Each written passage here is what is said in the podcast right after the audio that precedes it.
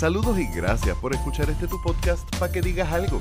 Conversaciones sobre arte, cultura y temas sociales, traído ustedes gracias a Virriola en Ponce, donde estaremos el 22 de mayo, y a The Poets la casa de la poesía en el área metro, con el open mic más antiguo en la ciudad más vieja en el viejo San Juan, el 203 de la calle Cruz. Yo soy Leonel Santiago y de hecho hoy concluimos nuestra conversación con Daira Lee Montoyo hablando sobre The Poet's Passage. Que lo disfruten. La razón por la cual quería traer, eh, quería preguntarte, wow, todavía estoy... la razón por la cual quería preguntarte por este proyecto en específico es porque ya hemos hablado de que hay distintos sombreros a la hora de escribir y hay cosas que funcionan en unos medios y hay cosas que funcionan en otros. Y sí, definitivamente este cuento hubiese funcionado perfectamente en un cortometraje. ¿Tú crees que hubieses podido hacer el, eh, eso en un poema? No, en un poema difícil.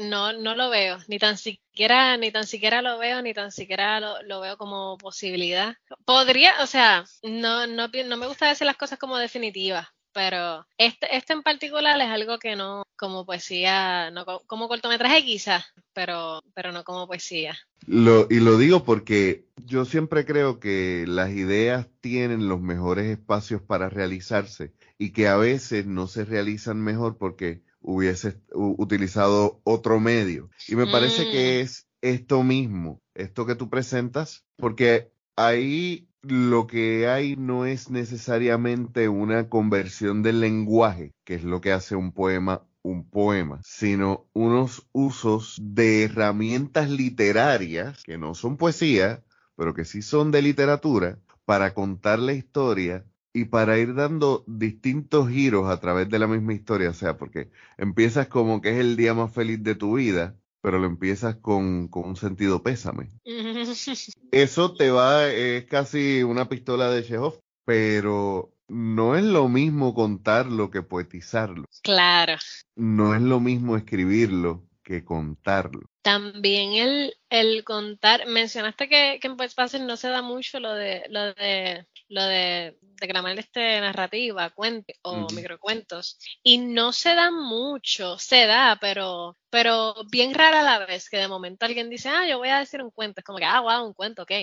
Vamos a escuchar porque esto no se da todos los días. Y con esto, en, la maestría de, de creación literaria, escritura creativa es que se llama ahora, eh, parte de, o sea, la clase, los cuentos se leen en clase, todo el mundo te los eh, critica. Y el leer en clase, eh, me he dado cuenta que también es, o sea, el, el, declamar narrativa también es otro viaje. Es como, no, no, bastante similar a la declamar poesía, pero sí necesita este, la entonación, las pausas, la rapidez y la, y la lentitud. Sí, necesitas un paso. En la narrativa, más, que ondulaciones de, de la voz, eh, más que modulación de, de, tonalidad, yo creo que tú necesitas como que cierto paso, cierta forma de, de tú ir diciendo las oraciones para que vas contando la historia con casi con una métrica. Eh, y digo métrica en el sentido de, de, la música, ¿verdad? Cuando uno va.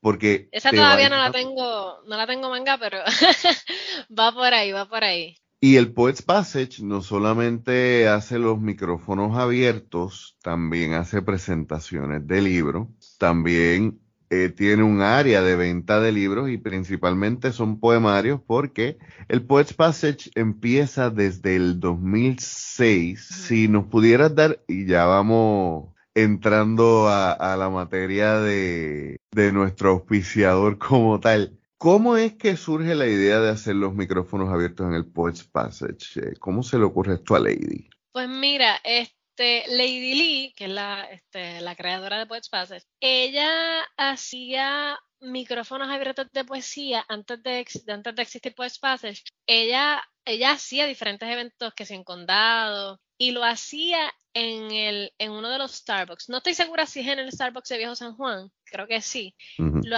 hacía micrófono abiertos en un, en, en un Starbucks. Y, era, y eran los martes, micrófono abierto, los martes, 7 de la noche. Y tenía ya como que esa disciplina de los martes son martes después, son noches después. Eh, el Poets Passage, ella lo consigue de una manera súper mágica e irrepetible en la historia, yo diría, porque ella estaba, ella estaba velando ese edificio y ella quería ese edificio. Pasa que los dueños de ese edificio ya vivían en España y, no, tampoco querían vender el edificio. no es porque yo no sé si el, er, era un matrimonio, le pertenecía a, a un matrimonio, eran unos viejitos que vivían en España y creo que el señor se murió y quedó la señora sola. Y la señora no tenía interés en vender ese. Cuando un realtor se contacta con, la señora, que alguien de Puerto Rico, que una puertorriqueña quiere comprar el, comprar el, edificio, de casualidad, fue como algo bien casual, mencionó el nombre de Lady Leandro. Y la señora dijo, ¿quién? Lady Leandros. Y la señora dijo, espérate, Lady Leandros, la poeta. Y da la mega coincidencia del siglo que el esposo de la señora tenía todos los libros de Lady hasta la fecha. Wow.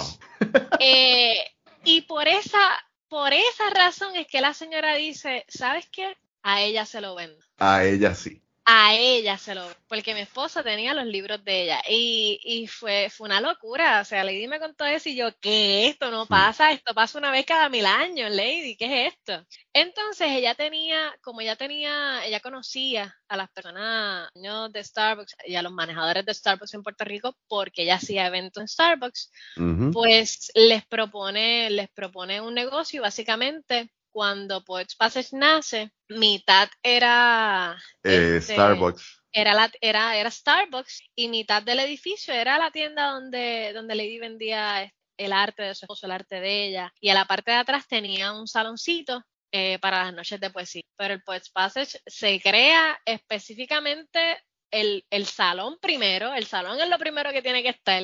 Y la tienda, pues básicamente es para mantener el micrófono abierto, es para mantener el micrófono corriendo. Y se comenzó así, los primeros cinco o seis años, si no me equivoco, es, eh, eh, pues estuvo de la mano con Starbucks, que antes estaba pintado, antes, cuando lo compraron, estaba pintado de verde, luego se cambia al, rojo pasión que, al color tiene ahora. de The Poets. Exacto, luego se cambia al rojo y se ha quedado, y se ha quedado, y así se ha quedado. Luego Starbucks se va, han pasado varios dueños este, locales por el, por el café. Y en este momento, eh, 2022 es que estamos. Sí, yo creo. Mayo 2020, sí, porque desde el COVID ya yo no sé, yo no sé qué fecha es. Sí, yo digo que del 20 este al 22 es un sándwich. Sí, es una locura. Pues ahora mismo el café no está abierto, lo que sí ese espacio se, se, está utilizando como un espacio de exhibición. Primero se presentó, se presentaron unas pinturas que Lady había hecho sobre su poesía, eh, que básicamente ella pintó en canvas las páginas de su último libro y las exhibió, le puntó una exhibición con las páginas de su libro en canvas que quedó precioso. Y ahora mismo hay otra exhibición que es de, su, de, las, de las pinturas de su esposo, que es, la exhibición es una locura, es preciosa, es como un paseo por Viejo San Juan de noche. Y sí, las pinturas de Nico son... Son una locura, son hermosas. Y San Juan es bien icónico de día por los colores, por lo colorido de, de, de, ¿verdad? De los edificios. Es bien icónico de día, pero Nico, Nico es que se llama el esposo de Lady, él pinta de noche. Él pinta Viejo San Juan de noche y de noche Viejo San Juan tiene otra magia distinta. Sí, no. Eh. Ah, los que hemos salido del Poets después de un, de un open mic y nos hemos puesto a caminar esas calles o a veces sentarnos en la misma placita de noche. Exacto. Es otro, es otro San Juan. Es otro San Juan y, y básicamente es eso. La exhibición comienza por las calles de Viejo San Juan y al final en el último salón de la exhibición está el, están los espacios abiertos, el cementerio y ah, es una preciosidad de exhibición. Eh, y ahora mismo el espacio se está usando, se está usando como exhibición para eso, en lo que podemos eh, recuperar fondos, porque María, COVID, o sea, a todos los, a todos los negocios, todas estas situaciones corridas le ha dado duro.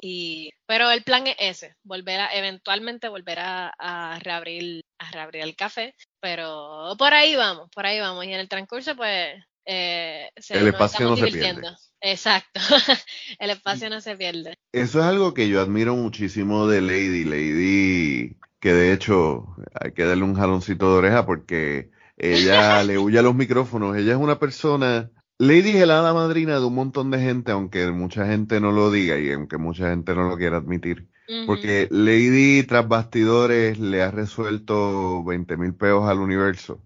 Y yo soy fiel testimonio de eso. No solo eso, sino que Lady ha logrado mantener este espacio abierto eh, y dando apoyo, por ejemplo, durante las protestas del 2019. Eh, nosotros, por ejemplo, en una en un pequeño performance que hicimos de que estuvimos protestando frente al Poets, ella nos abrió eh, las puertas para que tomáramos agua y descansáramos cuando fuera necesario. Eh, durante los terremotos, ella y cuando se estuvo sin luz siempre estuvo pendiente a todo el mundo y se ha mantenido abierto incluso luego de la pandemia. O sea, que, que, no es vendiendo poesía, que, que es algo que a todos los que nos dijeron que la literatura no, no te da una vida. A nadie le interesa, como decía la... a que a nadie le interesa.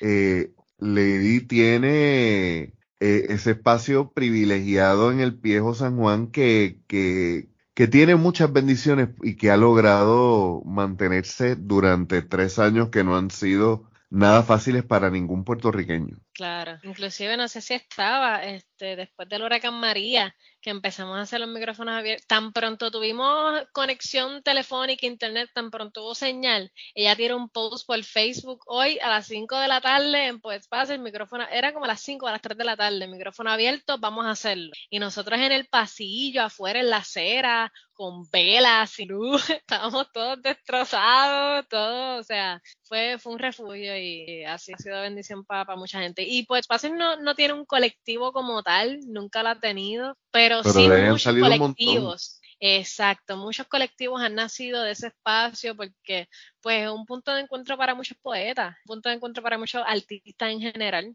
y, y muchos colectivos, muchas uniones súper chulas han salido, salido de allí. Y de hecho eso que mencionas de María es algo que aquellos que estamos acostumbrados a los eventos de micrófonos abiertos en Puerto Rico, Puerto Rico es un pañuelo, o sea, Puerto Rico es súper chiquitito y todos nos conocemos, los que somos, no solamente yo, tú hablas de los locales, pero también hay que hablar de los locales y de los constantes. Hay gente mm. que, que quizás no está todo el tiempo, pero van y quizás no son del área, pero están pendientes. Y en esos momentos, como lo fue después de María, como lo fue el poder conectarse luego de los terremotos, eh, nos, dio un sentido también de comunidad. Los escritores creamos en soledad generalmente. Los escritores generalmente, aunque se puede trabajar en colectivo, es una cuestión que es bien para dentro de uno, es bien como que encerrado. Y el micrófono abierto nos permite el comunicarnos y conectarnos con el público pero también el crear unos lazos comunitarios que nos permiten el crecer como seres humanos y como artistas, pero también el fortalecernos en momentos difíciles. Y de esto se ha hablado mil veces. Durante el periodo de María salieron 20 mil poemarios y 20 mil ah. poemas porque era una experiencia colectiva. Y porque todos estábamos buscando como que sacar ese golpe. ¿Cómo fueron esos primeros micrófonos abiertos luego de María? Entre el ir y venir de la luz. Me vino una imagen ahora mismo a la mente que la tengo como cosa fotográfica porque fue bien gracioso. Y estábamos, ya no lo hacíamos en el pasillo, estábamos adentro del local, pero de nuevo sin luz, había un montón de velas y se veía precioso el lugar oscurito con un montón de velas que sacaron de yo no sé dónde, pero habían velas y se veía, se sentía, se sentía en familia. Yo no recuerdo quién estaba al micrófono y es uno de los frecuentes, que más que no me acuerdo el nombre él estaba declamando una pieza bien triste y de momento él cogió una vela, se la puso frente a, frente a su cara, terminó de declamar la pieza y sopló la vela y la apagó. ¡Wow! Y aplaudimos bajito y qué sé yo. y Lady le digo, te agradezco la, la pieza preciosa, pero por favor no me apaguen las velas.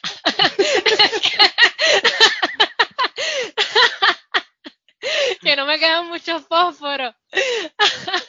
Wow, sí, sí. Y todo el mundo se rió y, fue un momento de tan, de tan, de tan pesado que estaba el ambiente, fue un momento donde todo el mundo soltó una carcajada y nos reímos. O sea, hacer lo teatro que tú quieras, pero no me queda mucho fósforo, por favor, no me apaguen las velas. La habilidad del boricua de reírse del dolor propio es algo. Yo creo que por eso hemos sobrevivido mucho. Y, y un momento también el Poets Passage, como hemos mencionado, está en el Viejo San Juan, es un edificio histórico, no muy lejos de Fortaleza, de hecho. ¿Cómo fue ese periodo del 2019? Siendo la poesía algo tan actual, tan del diario vivir en específicamente en los micrófonos abiertos, eh, me parece que el Poets Passage pudo haber sido como que un buen termómetro de lo que estábamos viviendo en ese momento. Sí, y si mal no recuerdo, seguimos abiertos, pero una noche yo creo que la noche justo antes de la renuncia, creo que esa noche no pude. Se hizo el micrófono abierto, pero se cerró antes de tiempo. Usualmente el micrófono abierto desde las 7 hasta las 12 de la noche o hasta que el último poeta recite, podemos estar ahí hasta las 3 de la mañana. Eh, cuando se llena mucho. Pero terminamos como a las 10, terminamos bastante temprano, pues porque la policía a las 11 empezaba a repartir este eh, gases y cosas, helicópteros, y se, ponía bien, bien violenta la cosa. Pero esos tiempos, la gente llegaba la, yo recuerdo una vez, no, pero eso fue para un primero de mayo, que yo salí de la protesta, yo ni llegué a mi casa a bañarme, yo tenía, yo apestaba a los gases esos que tiran, yo todavía tenía la salir a esa, la solución que yo tenía perfume de pimienta, yo tenía un montón de embarres en la cara, estaba toda Coño, no esa. Perfume de pimienta. Perfume de pimienta. Uh, uh, uh espérate, anotando, anotando. y me tocaba el host y yo llegué apestosa, pero hablando de, los temas que estaban hablando y todo, o sea, cada vez que pasa algo en el país, especialmente en el 2019, todos los poemas eran de protesta, todo, para el Ricky Renuncia, todos los poemas eran eh, relacionados a, a Rosselló, relacionados a todo lo que estaba pasando, a Kelleher también se tiraron poemas para cuando el cierre de escuela. Siempre que pasa algo en el país, el micrófono abierto, eh, tú te enteras en un micrófono abierto de qué es lo que le está doliendo a la gente en ese sentido para cuando que se cumple, recientemente se cumplió el año de la muerte de, de Keishla, Marlene del asesinato, perdón, los poemas, todos eran eh, índole feminista, o sea, eh, fue, fueron cosas que, que, marcaron, que marcaron a las personas y en los micrófonos abiertos es que esto no se da cuenta qué es lo que tocó y qué es lo que no tocó, qué es lo que afecta, qué es lo que no afecta, qué es lo importante, pues, qué piezas son las que uno se queda como que, wow, por ejemplo, eh, no sé en qué año fue, pero hubo un año en particular que se popularizó mucho la palabra diáspora por alguna razón, no sé si fue después de María, no sé, no sé en qué año fue, pero de momento se como la palabra reinventarse. Hay palabras que de momento se popularizan y. Sí, cogen, cogen boga. Yo creo que eso de Fortuño para acá ha ido tomando porque ha habido una mayor emigración de puertorriqueños afuera del país. Exacto. Y para cuando iba pasando eso, este Ninja, poeta Ninja, que él pertenecía a, la, a las ovejas negras, que es, uno de mis mentores en poesía, es, es una bestia, me encanta. Sus papás son de Lares, él es nacido y criado en, Nueva York, y él es, él es puertorriqueño. Él a donde sea que va, o sea, él defiende la bandera a capa y o sea, él es, eh, él es súper, súper boricua. Pero él se encontró con, él chocó con, con algo, y es que cuando él llegó a Puerto Rico, se encontró con muchas personas que decían que él no era puertorriqueño. Ah, porque tú hablas más inglés que español, qué sé yo. Y él súper orgulloso, que él, o sea, él súper orgulloso de Lares, qué sé yo, esto, lo otro. Y mucha gente piensa que los que nacieron en la diáspora, pues son aquellos, ah, ellos abandonaron la patria, qué sé yo, qué diantre. Y está este discurso y en algún momento, confieso, ya yo no pienso de esta manera, pero en algún momento yo sí pensé de esta manera. Repito, ya no pienso de esta manera, ya he crecido, he absorbido nuevos conocimientos y he cambiado de, parecer. Pero Ninja tiene un poema que a mí me abofeteó la cara. Y es sobre, sobre eso, sobre, sobre la diáspora y, y es un poquito vacilón en serio, diciéndole a este como que ah tengo que volver para atrás y decirle un patriota es, quien defiende su bandera y su himno tengo que virar para atrás y decirle a la diáspora que ellos están defendiendo la bandera del himno de otros que no es el de ellos porque esta gente está diciendo que esto no es nuestra bandera, que esto no es nuestro himno, que esto no es patrio. Y así que nosotros llevamos este tiempo defendiendo una bandera que no es la nuestra. Y la pieza es, no le estoy, con esta explicación no le estoy haciendo justicia a la pieza porque es una pieza magistral. Sí, la recuerdo. Pero eh, de verdad me, dio un bofetón y, sacude. Cada vez que la, cada vez que él se trepa y la dice, sacude porque todavía hay gente que piensa de esa Todavía nos encontramos con gente que piensa que los de la diáspora, pues, ah, puertorriqueños, ellos abandonaron la patria. Señor, qué dramático. Ellos abandonaron la patria y se van por ese. Como si nosotros y, eso ocurre en muchos aspectos. Había alguien que decía que es bien fácil hablar de, de J-Lo y de Marc Anthony como boricua, pero no queremos hablar de Chucho, el primo de nosotros, que nació en Raleigh, North Carolina, pero que se siente boricua porque su padre y su madre son puertorriqueños, porque le han inculcado la cultura y como hablábamos en la conversación anterior con Martín Cruz Santos, la, la identidad cultural de un puertorriqueño, de, alguien que viene de una colonia, es mucho más complejo que una situación geográfica. Sí.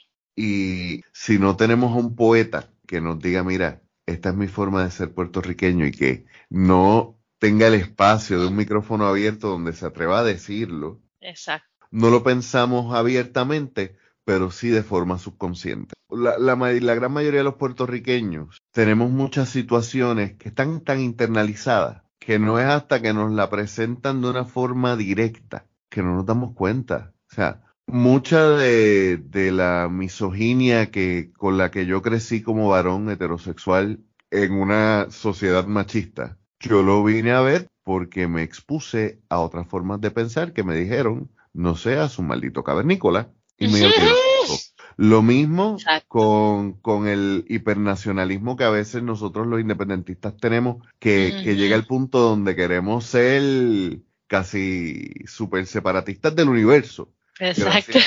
Que, que Juan Dalmao ha cambiado el, el discurso y decir me quiero separar de Estados Unidos para unirme al resto del mundo. Pero eh, muchas veces, si no es por la poesía, si no es por la la situación de alguien con una experiencia y una perspectiva distinta que coge un micrófono y por dos, tres minutos me dice, mira, yo veo la vida así, tú no. Nosotros quizás no, no nos exponemos a otras ideas. Y eso es, volviendo a lo que, lo que decía de, del slam, la democratización del arte el ponerlo en manos de todos, todas y todes, el abrir el espacio y darle un espacio seguro, porque como tú estabas hablando, o sea, tampoco el espacio, el trabajo del host es que se lleve la fiesta en paz. Claro. Y también no todos los eh, no todos los micrófonos abiertos se prestan para que para que eso, aunque en Puerto Rico por lo menos todos los micrófonos abiertos a los que he asistido son bastante amigables, por ponerlo así, pero por dar un ejemplo, el New York Poets Café. Es un ambiente, es un ambiente más de slam, es un ambiente más hostil, o sea, allí la gente, si tú no vas allí a comerte la tarima, la gente te abuchea.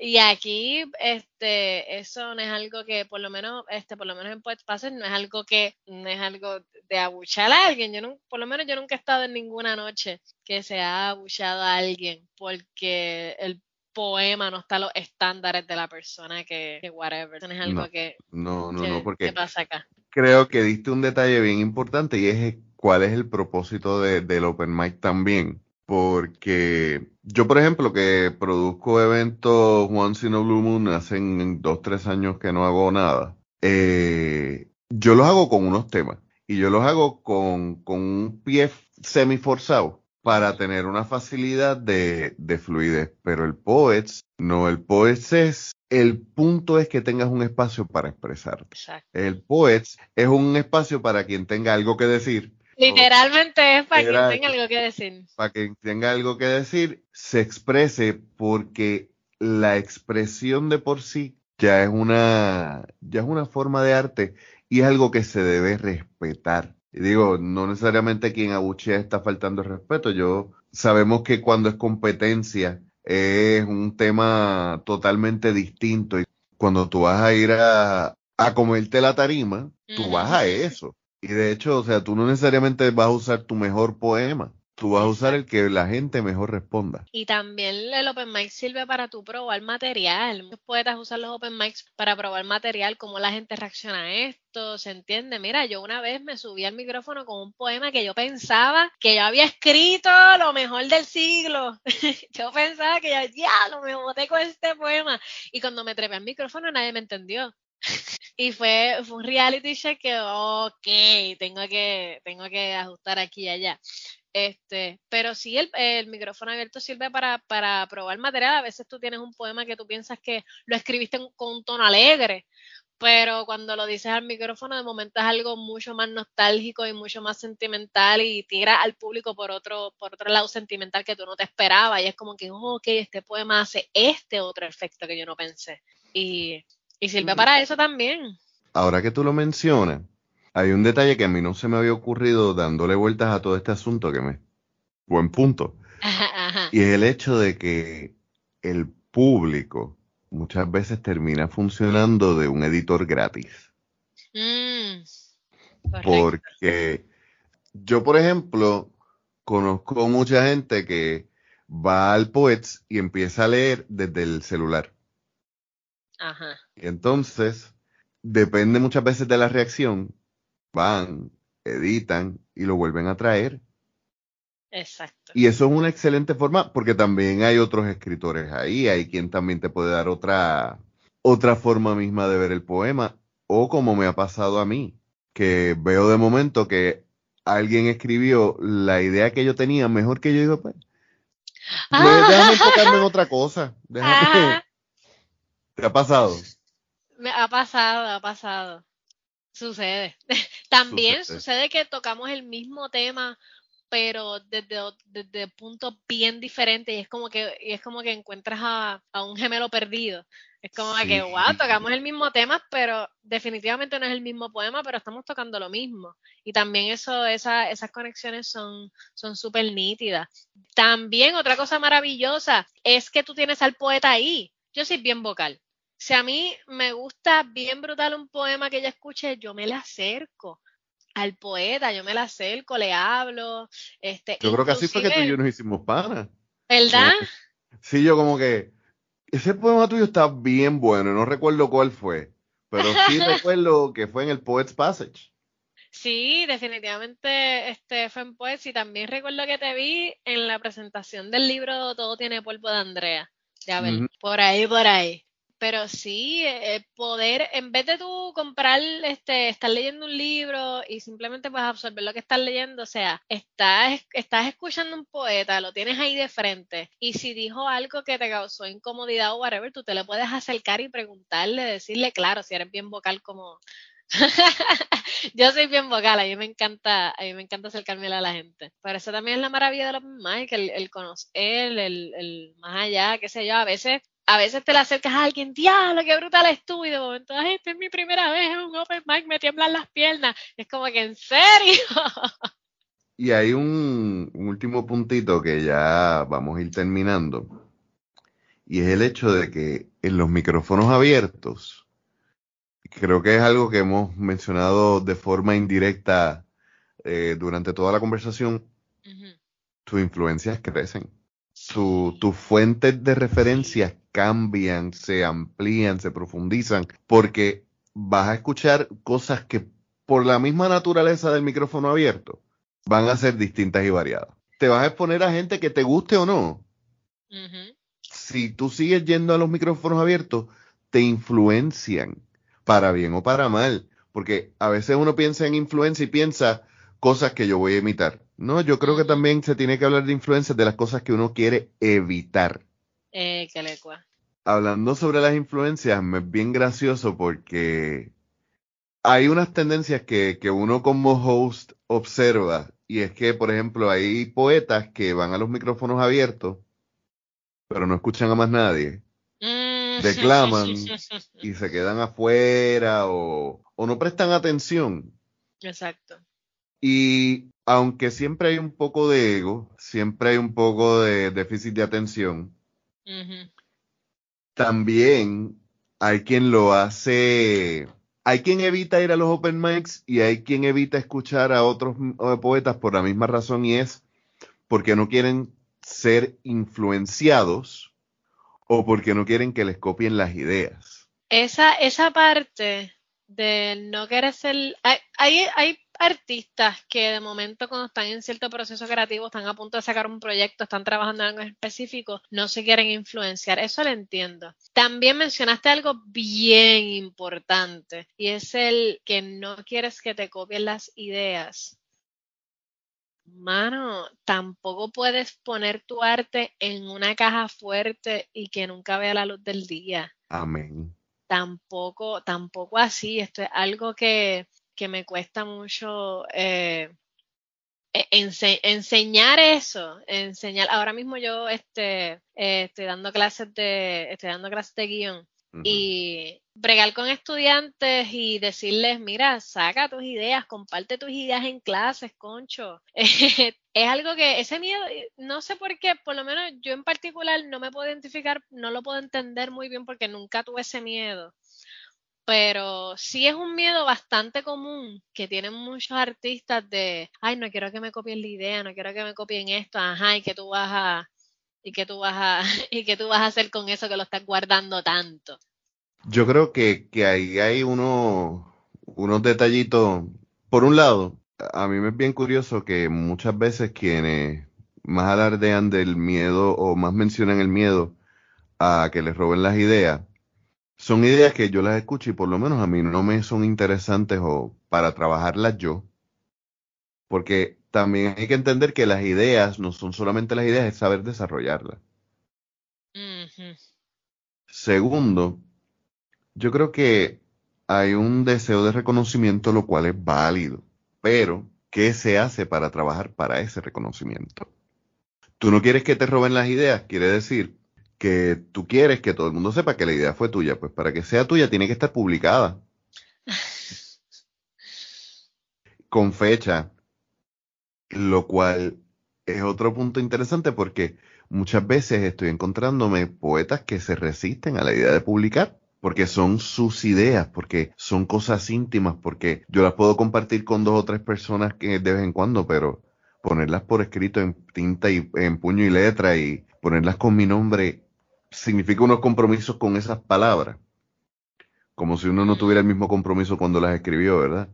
Por último, también creo que hay un miedo a colaborar, que hay una... Un miedo a la crítica, yo diría, porque muchas de, mucho de nuestro arte sale de nuestro lado más vulnerable. Y el que alguien te diga, esto lo hiciste mal o no me gustó, muchas veces lo toman como una ofensa, como si, este, por ejemplo, el poema, el poema que acabo de decir, el de Mujer Perfecta, nace de un lado vulnerable y las primeras veces que yo lo recité fue con un taco en la garganta porque ni me atrevía a decirlo, fue la primera vez que yo dije públicamente a mí me pasó esto. Eh, y sí es algo real de que no, no voy a hacer querella ni nada porque no tengo absolutamente nada de evidencia y eso fue hace mucho tiempo. Y que alguien venga a criticar esta pieza, muchas veces la gente lo malinterpreta y, y no están criticando tu historia, no están criticando lo que tú sentiste, no, está- no están atacando tus sentimientos, pero muchos artistas no están preparados para recibir esa crítica meramente de, de separarse de, su obra. Lo cual es bien interesante porque aquellos que hablamos de no cancelar a artistas por su vida personal y entender que hay artistas y yo, yo por ejemplo, yo lo resuelvo bien fácil. Yo Eh, si está muerto, pues olvídate el tema, vamos a trabajar caso a caso, pero el tema de la cancelación, especialmente por lo que un artista diga en una obra, es bien peligroso, pero muchas veces nosotros mismos como artistas no queremos separar nuestro arte de nuestra persona. Exacto. Porque lo vemos en cierta forma en una extensión de nosotros y a veces pensamos que estamos defendiendo la obra y en realidad lo que sentimos es un ataque a nuestro carácter. Ajá. Sí, pienso que tiene que ver más con eso que con, que con otra cosa. Y también muchas, muchos de estos artistas que no se atreven a, a publicar, sí, de vez en cuando lo pueden decir junto a otros, junto a dos o tres panas, pero publicarlo para que lo lean Mm, más gente que uno ni tan siquiera conoce para que vayan a tu intimidad, que lo ven como, como que este es lo más íntimo de mi vida y es como que no, o sea, sepáralo. Y si creaste una, una, una pieza de arte, creaste, creaste otra cosa que inspirado en, en cosas personales o, o sea, palabra por palabra sea tal cual lo que te pasó a ti, pero estás creando algo nuevo, estás creando algo, algo distinto y...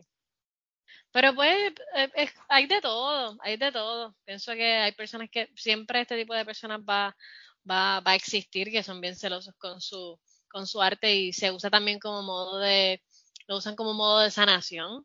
Yo creo que muchos de los que empezamos a escribir poesía fuera del ambiente académico, lo hicimos como una herramienta terapéutica a conciencia o no, mucha de nuestra poesía es biográfica. Y es bien difícil, por eso entiendo el que se te haga difícil el, separarte de, poemas como Mujer Perfecta. Me acuerda la canción de Alejandro Sanz. Eh, Tú piensas que yo estoy dando las noticias y yo quiero regalarte una poesía. Ajá. Eh, es al revés. Tú piensas que yo te estoy dando un poema, pero te estoy contando una historia, te estoy diciendo una verdad enmascarada en un poema porque es una verdad difícil. Exactamente. Pensaba que ya íbamos a ir cerrando, pero sigue para cortar. Eh, este, que la poesía originalmente era definida como el embellecimiento del lenguaje. Y luego se ha cambiado por el cambio del, del uso del lenguaje. Y yo creo que eso es mucho mejor porque hay cosas como tú decías en, el, en los episodios anteriores, que, en la primera entrevista, en la primera conversación, en esa primera conversación tú dijiste que, que hay cosas que no son lindas. Y también la poesía es necesaria para eso.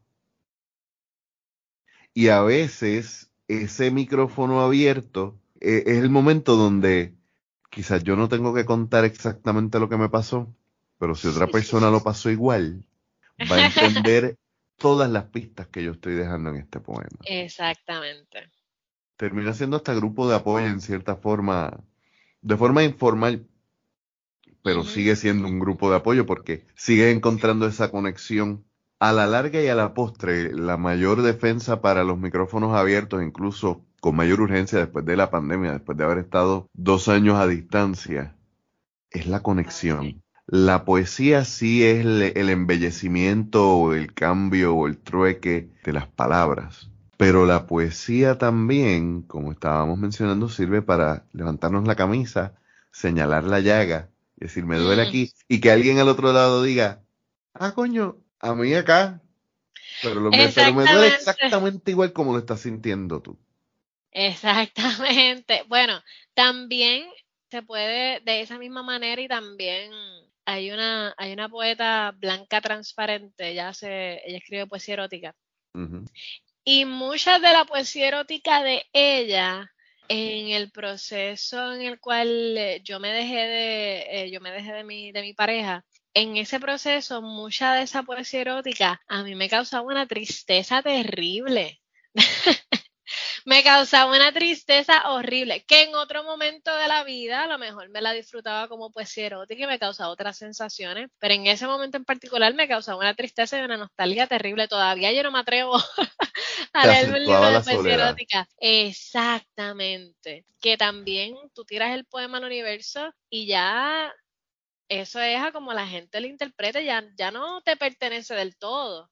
O sea, sí tú lo escribiste, pero lo que tú no tienes control de lo que tú vayas a provocar, de las ideas que tú vayas a sembrar en, la, en las personas, ya es cada cual con su experiencia y con lo que, y con lo que tú escribiste. Margie Garriga, nuevamente la menciono porque esa conversación me, me voló la cabeza.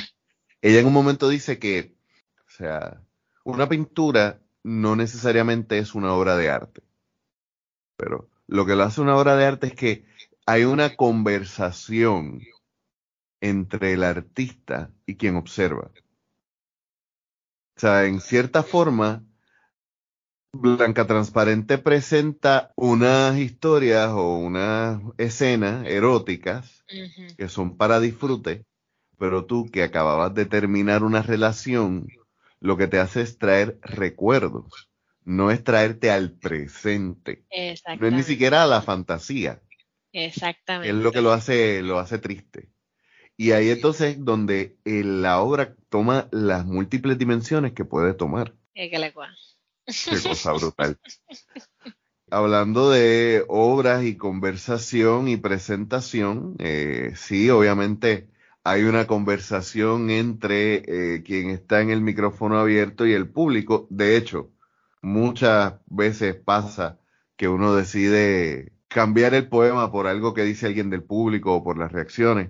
Pero, eh, y aquí vamos cerrando hablando del Poet's Passage, el espacio también está eh, para la presentación de libros, obras pequeñas. Sí, de todo. Ahí se han hecho este, presentaciones de banda, este, música.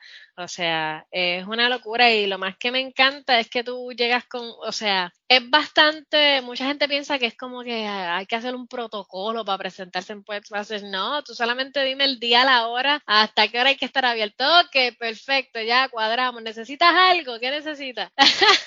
Esto, de verdad, de verdad, el espacio es, de la comunidad, el espacio es de quien sea que, quiera llegar y yo quiero hacerle un evento de tal cosa, perfecto, qué día, qué hora, qué necesita y vamos a hacerlo. Sí, el, el original es el micrófono abierto y para eso es que se siembra el espacio, pero ya que el espacio está ahí, el micrófono abierto son los martes de la noche, el resto de la semana el espacio del salón no se no esté en uso. Sí, se tiene abierto, pues la gente camina y qué sé yo, pero no está en uso. O sea, hagamos cosas con el espacio, se pueden presentar este obras, grupos de improvisación en llegada a hacer su, hacer sus presentaciones, este, obras de teatro, presentaciones de libros.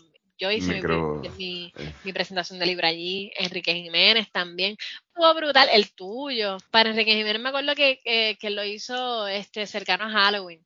Y estaba todo bien dark, decorado, con telaraña. Fue un espectáculo esa presentación, estuvo, estuvo bella la de Enrique. Y sí, se puede transformar el espacio, mover, quitar, meter, lo que sea. De verdad es un espacio para, para la comunidad, es un espacio para artistas en general. Y lo tenemos y hay que aprovecharlo, de verdad que sí. También tienen poesía bajo las estrellas o eso no se está haciendo por ahora. Fíjate, eso no se está haciendo por ahora. Se quería hacer a principios de la pandemia, como que se trató de contactar al municipio, pero no se, este, pero no se dio. Pero hace tiempito no se hace lo de poesía bajo las estrellas, que era como que un martes al mes, algo así. El micrófono abierto se hacía en, Plaza de Armas, se hacía en la plaza que queda justo frente, frente al Poets Passage. Hace tiempito no se hace, pero, pero es algo que se puede retomar, es algo que se puede recuperar. Y y claro, muchas veces no, cuando tenemos a un gestor cultural, cuando tenemos a, alguien que hace, que hace los eventos, muchas veces los artistas nos queremos recostar de, ay, yo quiero que se haga tal cosa, yo quiero que se haga tal cosa, tú fulano, haz tal cosa, que me gustaría hacer esto. Y es como que sí, pero no todos los artistas también tenemos que a veces tomar la batuta y decir, espérate, no se está haciendo esto, ah, pues vamos a hacerlo, vamos a proponerlo, vamos a hacer, vamos a hacer esto. Y no muchas veces hay que, eh, hay que esperar a que, a que un grupo, en este caso que estamos hablando de Poets Passage, haga las cosas. Como que, mira, trae las propuestas y te vamos a vaquear y te vamos a apoyar todo lo que necesites. A ser más, más activo en cuanto a en cuanto a en cuanto a eso.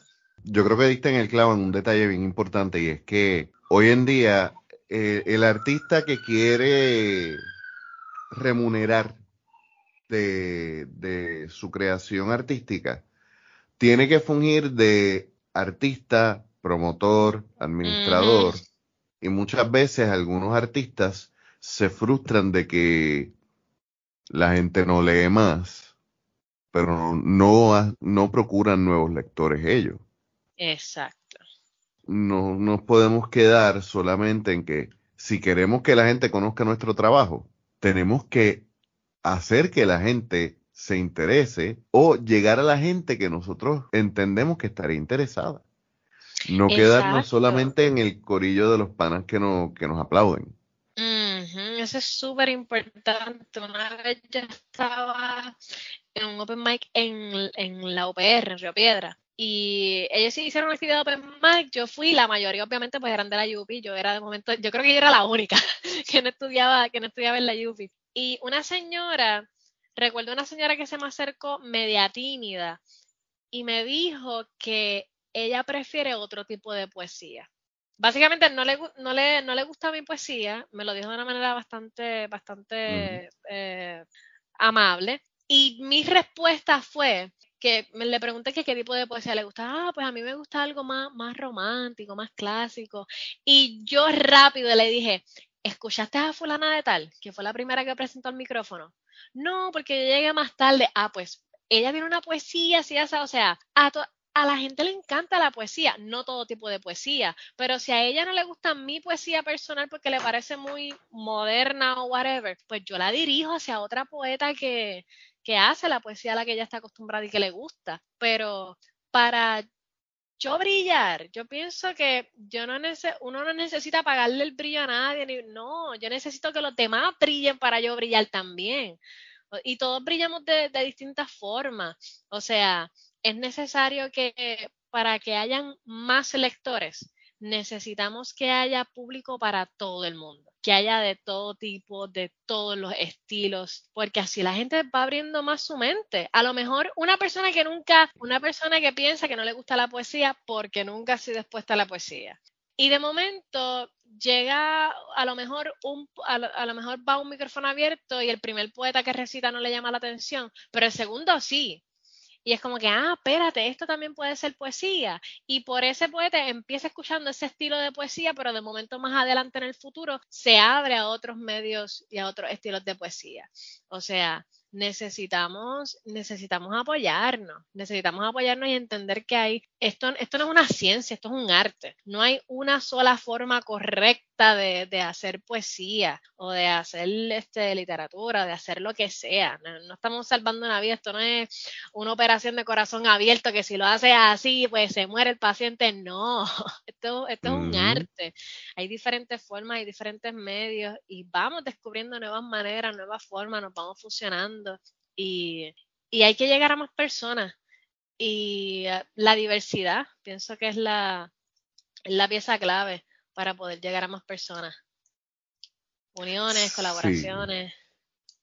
Eh, a diferencia de, de, quizás el cuento y, la novela, que son, por su extensión, requieren y urgen que sean impresos, eh, me parece que la poesía puede estar más a tono con los cambios de los tiempos, presentar voces más diversas y el hacerlo en micrófonos abiertos sigue siendo, como estaba diciendo ahorita, el termómetro de la sociedad y el promover estos espacios no solamente va a crear más artistas, yo no creo que va a crear más artistas, yo creo que más gente va a descubrir el artista en ellos que el hecho de que creamos artistas.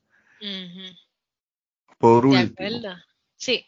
Eh, danos las redes, las conexiones, cómo, cómo te conseguimos a ti, cómo conseguimos al Poets. Bim, boom, bam. Pues mira, a mí es bastante sencillo. Daira Lee, se escribe Le, Daira Le. Daira Le en Instagram, eh, al igual que en Facebook. En Facebook estoy por Daira Lee también. Eh, sencillito. Poets Passage en Instagram está por Poets Passage, sencillo. En Facebook, Poets Passage tiene como tres cuentas de Facebook, yo no sé por qué motivo. Este, yo no sé por cuál razón, por cuál motivo. Yo creo que es que al paso del tiempo como que se les olvida la contraseña y en vez de tratar de recuperarla, simplemente abren otra cuenta. Y llegamos a tres cuentas y todavía no las, no las hemos consolidado. Pero hay dos cuentas principales que se llaman igual The Poets Passage, pero por lo menos en esas dos se trata de, que haya siempre el mismo contenido, lo que se publica en una se publica en la otra. Usted dele like a la que más, a la que más linda usted encuentre. A la primera que encuentre, que tenga muchos likes por ahí. Exactamente, que tenga cositas recientes, usted le dé like ahí, pero The Poets Passage, Facebook, Instagram, y está ubicado en Plaza de Armas, frente a Marshalls. Fácil. Me encantaría decir eh, cerquita de Librería Laberinto, que estamos ahí, somos vecinos. Que, de hecho mucha gente llega Poets Passage pensando que es Laberinto y no, los tenemos que mandar más abajito. este, pero en Plaza de Alma, frente a Marshalls. Estamos allí, un edificio grande, rojo, hermoso, fácil de identificar. Ahora mismo está la exposición abierta, está la tienda abierta con este, el arte de, Lady y su esposo Nico. También tenemos, no somos librería como tal, pero sí tenemos un espacio para libros de poesía y algunos libros de cuento que son los menos, pero la mayoría son libros de poesía. Y lo más cool de ese shell es que los libros de poesía que tenemos son de poetas que han llegado a nuestro local y han performeado en el micrófono. O sea, son todos los poetas que usted va a encontrar allí, todos los autores son personas que han estado en el lugar y que físicamente dejaron, dejaron los libros allí. Y si usted quisiera encontrarse con un poeta o simplemente tirar material nuevo probarse, a ver cómo el público reacciona a su, a su material, es el Poets Passage es el lugar más, más amigable. en verdad que sí, es el lugar. Eh, yo creo que esa es la mejor forma de describir el open mic de, del Poets Passage. Sí. Es el open mic más amigable de todo Puerto Rico. Y lo digo yo que, que, que, he sido host y producido open mics, los míos no son tan amigables.